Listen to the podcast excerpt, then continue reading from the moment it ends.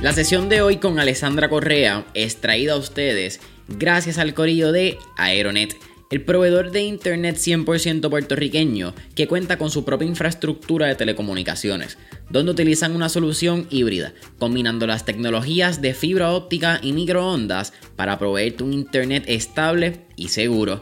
En estos tiempos familia, donde el trabajo remoto y el work from home han llegado para quedarse, tener un internet rápido no es suficiente. Tu internet puede ser rápido, pero si se te cae justo antes de empezar esa reunión de trabajo, ¿realmente estás obteniendo los resultados que tanto te prometió tu proveedor? Y es por eso mismo que aquí en Mentores en Línea nosotros usamos Aeronet. Y la diferencia de que nos cambiamos ha sido del cielo a la tierra, Corillo. Porque no solo tenemos un internet que nos da estabilidad cuando tenemos que tener reuniones virtuales, pero tenemos un internet que nos quita toda la presión de encima cuando vamos a grabar un episodio remoto o cuando tenemos que subir este mismo episodio a las distintas plataformas. Así que te pregunto, ¿qué tú estás esperando para cambiarte al mejor internet de Puerto Rico? Para más información sobre sus servicios y productos, puedes entrar ya a aeronetpr.com para que veas la variedad de soluciones que proveen tanto para tu empresa, pequeño o mediano negocio o tu hogar. No olvides aeronetpr.com. La sesión de hoy es también traída a ustedes gracias a la familia de Rompon, la empresa 100% puertorriqueña que te hace delivery de tus compras de supermercado en tan solo minutos sin un mínimo de compras requerido. Oye familia, yo no sé ustedes, pero a mí hay algo que no me gusta hacer necesariamente y eso es ir al supermercado. Y no es por el supermercado o la marca en sí, es porque siento que puedo usar mi tiempo más efectivamente y pues siento que a veces pierdo el tiempo pasando por góndolas que no necesito pasar. Y también me llevo un monchi o alguna tentación que al final del camino no estaba en mis planes originales. Y desde que Rompon llegó a mi vida, todo eso ha cambiado. Porque ya no tengo que ir al supermercado para ir. Simplemente puedo entrar a la aplicación de Rompon Verifico una de sus 13 categorías, escojo los productos que me quiero llevar y puedo pedirlo cuando esté saliendo de la oficina para que tan pronto llegue a mi casa, esa compra ya esté ahí. Así que si esto suena como algo que a ti te gustaría o eres igual que yo y no te gusta ir al supermercado, tienes que bajar la aplicación de Rompon hoy mismo. Puedes entrar a Rompon, sea descargando la aplicación móvil en el App Store o Google Play Store o entrando a romponpr.com. Recuerda, bájala en el Apple App Store, en el Google Play Market o entrando a romponpr.com. Muchas sociedades muy, muy productivas, de gente que se ha, hecho un clic y que sabe cómo aportar valor. Y, y en esta ecuación te digo, para las sociedades, uno más uno tiene que ser igual a tres. O sea, tú tienes que juntarte con alguien que cuando tú te unes, ustedes dos creen tres, no creen dos, porque si tú vas a, tener, a traer tu valor y la otra persona, para eso sigan los dos su camino. Es que cuando ustedes se unan, hay una implosión y esa suma de tres.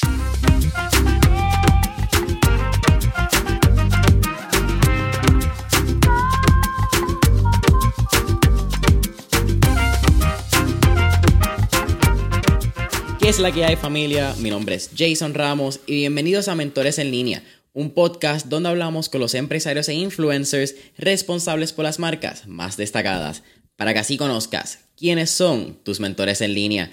Y en la sesión de hoy me acompaña Alessandra Correa, quien es fundadora de Imprende, una empresa social de innovación que empodera a los individuos con herramientas para su desarrollo personal, profesional y empresarial. ¿Qué está pasando, Ale?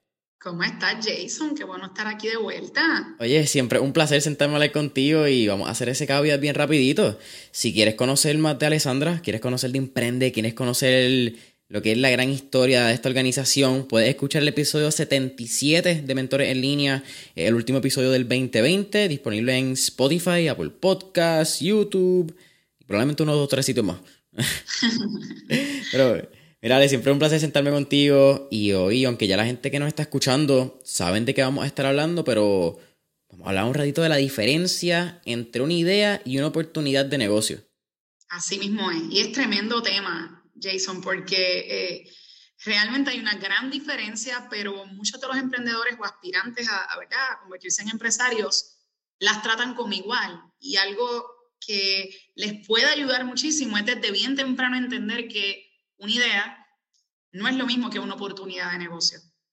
Mira, sabes que, y esto no lo hablamos en el pre-podcast session, que fue casi un podcast también, eh, pero siempre es un podcast contigo, eso siempre me encanta hablar contigo y sentarnos a catch up. Pero parte de este tema lo quise traer bien enmarcado en mis peers, por llamarlo de esa manera. Por este grupo de personas que se encuentran quizás en universidad estudiando en College of Business, Escuela de Administración de Empresas, porque depende, o de Facultad de Administración de Empresas, depende en qué país nos escuchen. Porque creo que uno constantemente cuando está entrando en este mundo de negocio, a la Facultad de Administración de Empresas, empieza a coger clases de finanzas, de mercadeo, de administración, y te empiezan a llegar muchas ideas de negocio. Y mientras te estás rodeando de personas que están estudiando lo mismo, empiezan a salir ideas en conversaciones. Pero estamos hablando también del síndrome de Estocolmo y con la idea y todo esto. Y yo siento que cuando uno es joven, todas las ideas son una pepita de oro. Y uno piensa que todas las ideas van a ser la próxima mina del, viejo oeste, donde vamos a encontrar este yacimiento y nos vamos a hacer millonarios. Pero yo siento que no nos enseñan a filtrar esta cantidad de ideas y ver cuáles son oportunidades. Así que, rant aparte, ¿Cómo tú defines o cuál es esa diferencia entre una idea de negocio versus una oportunidad? Y yo creo que con eso empezamos el podcast y por ahí salen mil cosas más. Claro.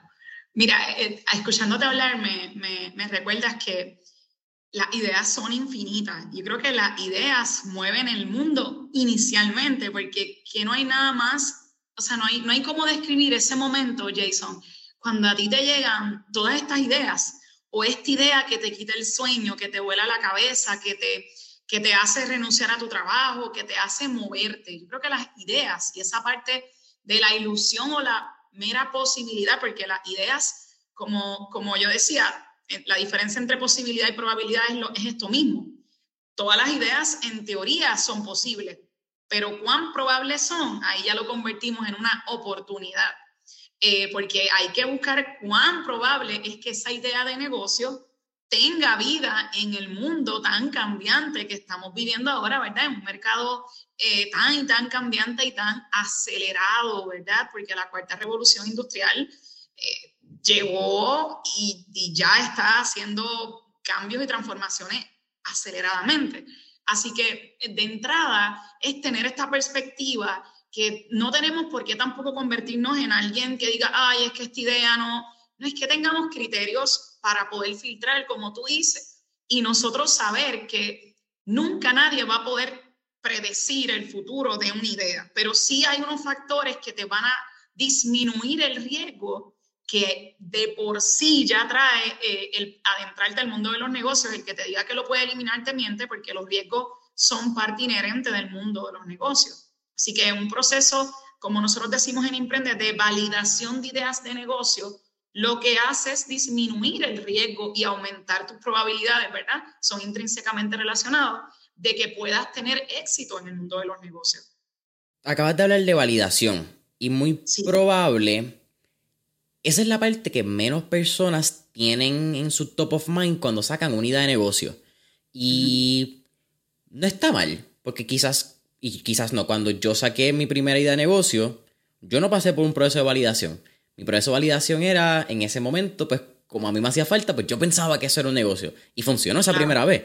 Como que eso, eso sí podríamos llamarlo suerte, ¿verdad? Como que de una de una es bien difícil que suceda así en todas las oportunidades y en todas las ideas que uno tenga. Pero si, para hablarle a las personas, a otra vez, hablando quizás de esa persona que está entrando a universidad, saliendo a universidad, pensando o empezando a emprender por primera vez.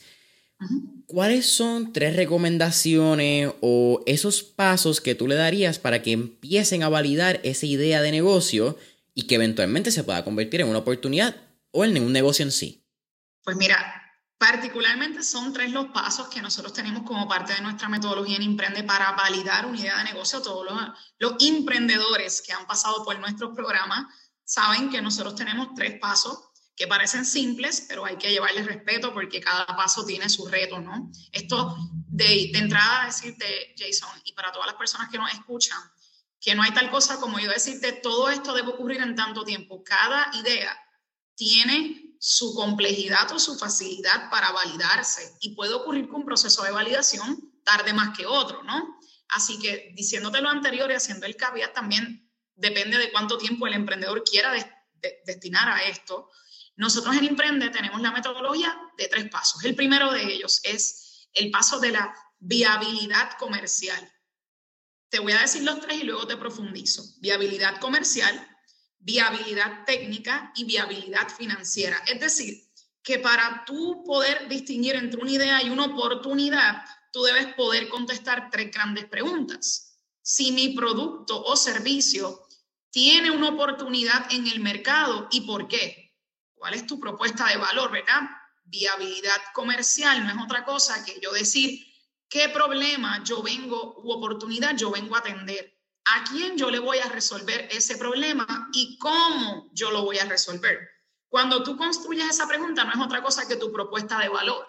Y, pero para tú llegar ahí, tú necesitas estudiar tu industria. Tú necesitas estudiar la competencia para realmente darte cuenta si eso que tú tienes en la mente no existe como tú piensas. Porque como tú bien dices al principio, el proceso de enamoramiento ciega a los emprendedores, incluyéndome a mí, a todos. Nadie sale vivo. Y uno piensa que la idea es única, innovadora, nadie la tiene. Y cuando en cinco minutos tú entras al Internet y te das cuenta que existen 10 ideas, 20, 30, 100 parecidas a la tuya, te das cuenta que esa idea que tú tienes también la pudo tener otra persona en cualquier parte del mundo. Y ahí viene el que tú puedas adentrarte. Te quiero decir, Jason, que en esta primera patita, ¿verdad? Del, del concepto de la validación, se caen gran parte de las ideas porque cuando te das cuenta que tú no tienes algo diferente y mejor que ofrecerle al mercado, te tienes que retirar. Y una cosa bien importante, en el proceso de enamoramiento también pecamos de querer construir un producto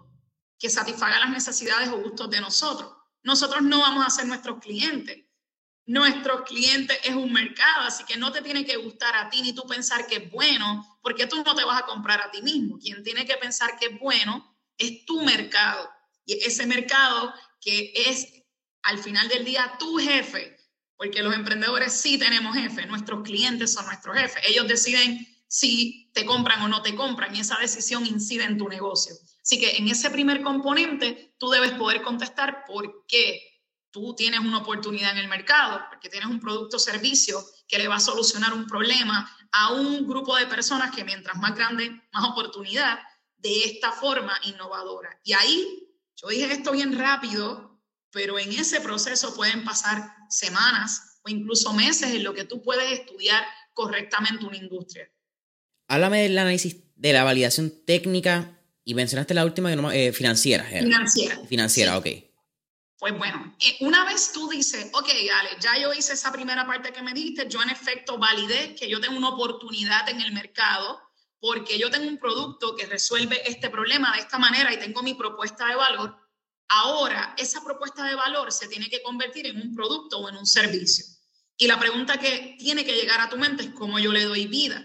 Y aquí vienen dos grandes preguntas dentro de esa. ¿A quiénes yo necesito en mi equipo? ¿O qué recursos, verdad? Equipo, eh, digamos que hay gente que necesita materia prima. ¿Qué yo necesito para construir mi prototipo? ¿Verdad? Y ahí es cuando otro gran grupo de personas dice, wait, yo no programo, necesito programadores, no los tengo, o la materia prima no la tienen en Puerto Rico o en cualquier parte del mundo, o lo que yo tenía en mi mente de este microchip realmente no lo puedo aterrizar. No puedo técnicamente convertir esa idea en algo concreto. Y ahí es que el otro gran grupo de emprendedores se encuentra con una pared. Y luego, si tú dices, bueno, mi propuesta es hacer una aplicación que resuelva esto de manera innovadora, por ejemplo, a una comunidad autista. Y luego tú dices, yo sí tengo, yo sé programar, yo sí tengo cómo técnicamente darle vida a esa, a esa solución. Viene el tercero, la validación financiera. ¿Cómo y cuándo retorna? Primero que todo, ¿cuánto yo necesito? ¿Cuánto yo proyecto ingresar? ¿Y cómo y cuándo yo lo voy a poder recuperar? sin esas preguntas, tú a lo mejor te das cuenta que la idea era buenísima, que el producto lo puedes aterrizar, pero que financieramente hablando, esa ecuación no te cuadra. Y digamos que tú sí logras pasar este triángulo y ya lo que te queda en esa fase es implementar. Una vez tú validas una idea con estas tres premisas, ya lo que te queda es lanzarte, ¿verdad? Comenzar a desarrollarla. Y es bien interesante porque tú decías ahorita, que el automático de las personas, hay gente que me dice, mira, Alessandra, tengo una idea de negocio y me voy a incorporar. Y yo me quedo callada y le digo, te faltan algunos 50 pasos antes de incorporarte, porque es algo automático. O tengo una idea de negocio, a ver quién me da financiamiento. Yo le digo, ah, fíjate, yo te puedo dar financiamiento, lo digo hipotéticamente, contéstame estas preguntas y la persona no me las puede contestar. Así que te das cuenta que no podemos saltar estos importantes pasos porque aunque si bien es cierto que hay negocios allá afuera que no se validaron y han tenido éxito, hay otros factores intrínsecos que tuvieron que haberse dado allí. Tu oportunidad era tan grande, tenías contactos, pudiste moverte ágilmente, pero lo óptimo es que todos los emprendedores pasemos por un proceso de validación. Sí, tú acabas de mencionar al final estos casos de negocios que a veces no validan su, su idea. Yo creo que hay un factor que mucha gente eh, undervalues y el timing. Tuvieron a ver, hay muchas compañías que no es que no tuvieron que validar el proceso que, o que no quisieron, sino que lo que tú dijiste, habían unas conexiones, habían unos esfuerzos y el tiempo en el que se hizo esa compañía hizo que el camino fuese quizá un poco más fácil porque no había una competencia directa, no había un mercado definido. Sí mismo.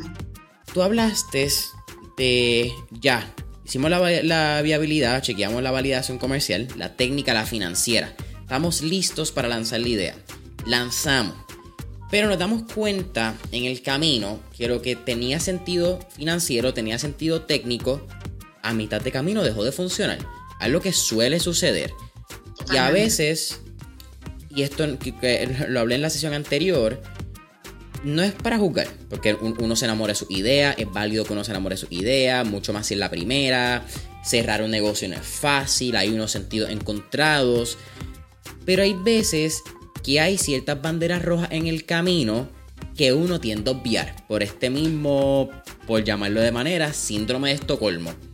Eh, aunque el síndrome de Estocolmo la tiene que ver un poco más con cautiverio, violaciones, eh, es más técnico, pero si nos vamos a una relación tóxica, a un negocio que no está funcionando, que estás perdiendo dinero, pero no quieres cerrarlo. Eso. ¿Cuáles tú crees que son dos o tres banderas rojas que deberíamos estar pendientes en el camino? Porque tampoco es justo decir dos o tres banderas rojas que cuando las veamos vamos a hacerle caso. Porque si fueran tan fáciles, todo el mundo lo haría.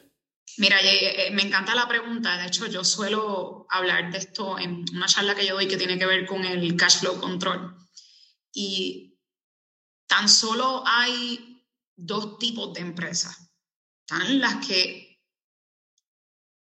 están perdiendo sobreviviendo en esa misma línea, ¿verdad? O tú estás perdiendo dinero o sobreviviendo break even, o tú estás ganando dinero. Entonces aquí viene que nosotros los, los empresarios tenemos que tener en mente, porque si tú estás perdiendo dinero o te estás yendo break even, tú tienes que saber por qué y cuándo eso va a acabar.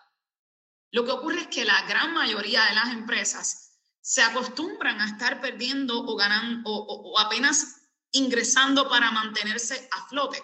Y una empresa no se hizo para mantenerse a flote. No hay nada más desgastante para un empresario que vivir 10 años con una empresa que lo está ahogando, que tú no ves un año de ganancia y tú sigues dando justificación, es que fue el huracán, es que fue la pandemia, es que, es que el país está en crisis. Mira, no, es que la empresa se hizo para ganar, pero no implica que tú pases dos años en pérdida y tres años en break-even, siempre y cuando haya un plan en el sexto año para tú ganar dinero.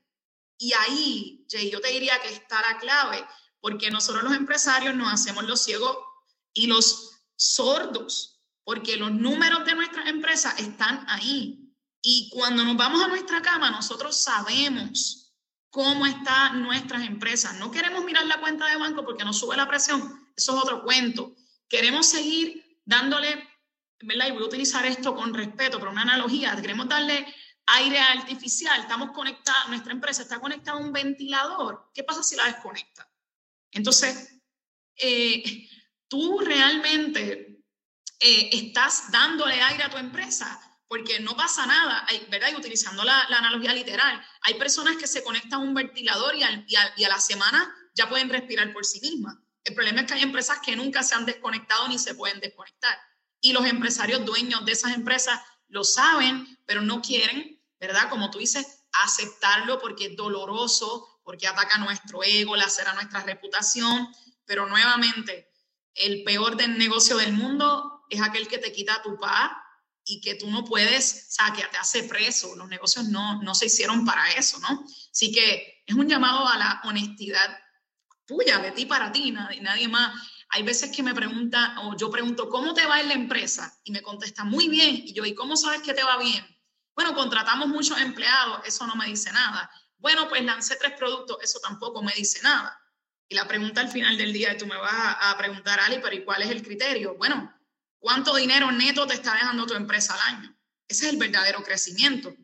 Lo demás, eres tú tratando de inducir un crecimiento. Tú puedes, Jay, contratar 20 empleados, porque estás más pelado que nunca contratándolo. Ahora, tú el año que viene me puedes decir, aquel paso que yo di, ya hoy me llevó a ganarme tres veces más en neto. Ah, bueno, pues ya estamos hablando de crecimiento. Y pienso que nosotros los empresarios nos engañamos a nosotros mismos muy fácilmente y utilizamos unos criterios que engañan a los periodistas, a todo el mundo, pero tú no puedes engañarte a ti mismo. Y eventualmente tu empresa va a explotarte, o sea, todas esas decisiones te van a explotar me parece bien interesante porque tocaste lo que es la métrica de. Bueno, el, no es convencer, es confundir, por usar ese refrán. Sí, totalmente. Es una métrica muy real en los negocios. Y, pero me parece más interesante que mencionas está bien si tu negocio pierde primero, segundo, décimo año, pero tiene que haber un plan. Y, y no por, y quiero traer el caso rápido porque es un caso real. Miramos actualmente las compañías pública en los Estados Unidos de América, Netflix una compañía que genera ganancias, es una compañía que pierde todos los años. Eh, nuestro querido Uber también pierde todos los años. Y no es que pierde uno o dos millones. Uber creo que está perdiendo casi 6 billones de dólares al año. Es una compañía que necesita inversión constantemente para mantenerse a flote. Están en un ventilador. Tienen un plan y ellos saben en qué momento pueden quitar el ventilador. Pero no ha llegado todavía. Pero sigue siendo una compañía exitosa ante los ojos del mundo. Yo creo que es bien interesante porque no es ni un blanco ni un negro, no hay un cierto ni un falso, ¿me entiendes? Es gris. Como sea, mano, es bien difícil explicarlo.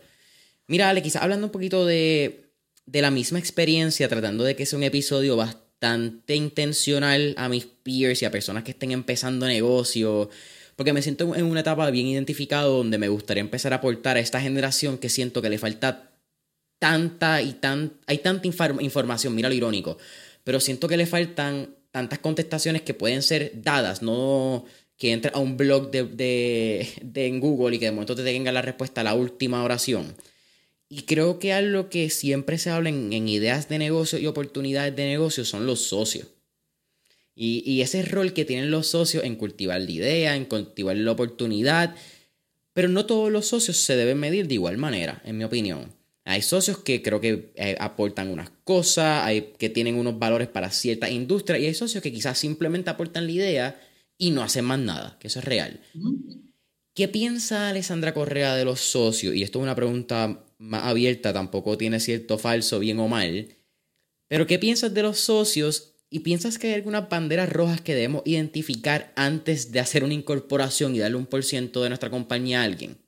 Sin duda. Eh, la realidad es que la sociedad son, las sociedades son como matrimonios, eh, son relaciones que hay que evaluar y que si bien es cierto que como tú escuchas por ahí historias de gente que se conoce en Skype o en cualquier plataforma y se casa y, están 50 años y le fue brutal, no es menos cierto que existe el otro lado de la moneda. Así que, ¿qué, nosotros, ¿qué contestación yo te puedo dar? No todo el mundo nació para tener socios en los negocios. No todas las ideas de negocio tienen por qué tener socios para ser exitosa. Yo te puedo dar múltiples ejemplos de eh, solo entrepreneurs que han logrado cosas grandiosas sin tener que asociarse, pero también te puedo hablar de muchos, eh, muchas sociedades muy, muy productivas, de gente que se ha, hecho un clic y que sabe cómo aportar valor. Y, y en esta ecuación te digo, para las sociedades, uno más uno tiene que ser igual a tres. O sea, tú tienes que juntarte con alguien que cuando tú te unes, ustedes dos creen tres, no creen dos, porque si tú vas a, tener, a traer tu valor y la otra persona, para eso sigan los dos su camino. Es que cuando ustedes se unan, hay una implosión y esa suma de tres. Esa es la verdadera ecuación. Y aunque lo digo fácil, no es tan fácil. Yo he tenido socios Ahora mismo no tengo ningún socio. Este, soy 100% dueña de Imprende y me he disfrutado esta etapa. No he sentido la necesidad de asociarme con nadie en Imprende. He tenido socios en otras aventuras, he aprendido muchísimo eh, y la verdad es que es muy subjetiva la pregunta, ¿no? Va a depender de demasiados factores. Hay momentos en los que tú debes cuestionarte eh, si de verdad lo necesitas y por qué. Y también qué tú tienes para aportar. No solamente una de las cosas que más fricción trae es cuando el ego empieza a chocar, no, porque yo fui el que traje la idea, sí, pero sin mí tú no hubieras llegado aquí y empiezan la gente a tu alrededor a como un poco envenenar tu atmósfera y es muy difícil de manejar las relaciones. Conozco sociedades que se han roto y se han roto buenas amistades, que se han roto familias.